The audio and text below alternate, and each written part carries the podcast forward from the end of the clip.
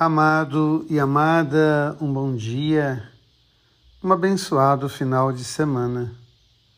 Nos colocar diante da palavra de Deus e ver a estrutura da comunidade. Quando Pedro reúne os apóstolos na ausência de Judas, que havia se matado, era preciso compor o número dos doze para lembrar as tribos de Israel. E assim é escolhido Matias, aquele que vai ser mais um apóstolo aquele que vai pelo mundo para anunciar o Evangelho.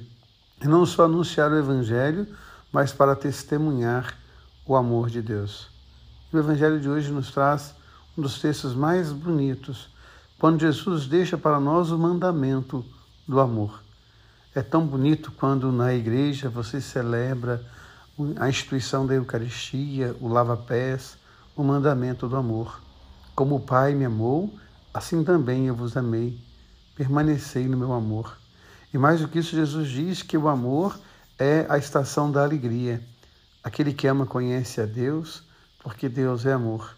E eu digo isso para que a minha alegria esteja em vós, para que a vossa alegria seja plena. Que nós possamos ser todos os dias testemunhos desse amor. Esses dias tenho falado muito de minha mãe e não tem como ser diferente. Né? Os discípulos, quando experimentam a Páscoa de Jesus, toda a fala deles está na direção dessa Páscoa. Minha mãe fez a sua Páscoa e posso dizer para vocês que ela foi para nós, seus filhos, um grande testemunho desse amor. Toda a fala de minha mãe se encerrava com a expressão: A mãe te ama.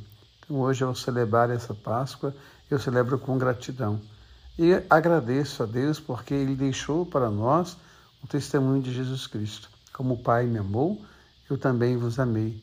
Minha mãe foi amada e minha mãe soube amar e deixou essa marca também nos seus filhos. Por isso, glorificar a Deus e lembrar sempre a você o Deus de Jesus Cristo, o Deus de minha mãe, o Deus de Matias, o Deus de Pedro, o Deus de Jesus Cristo é o mesmo ontem, hoje e sempre.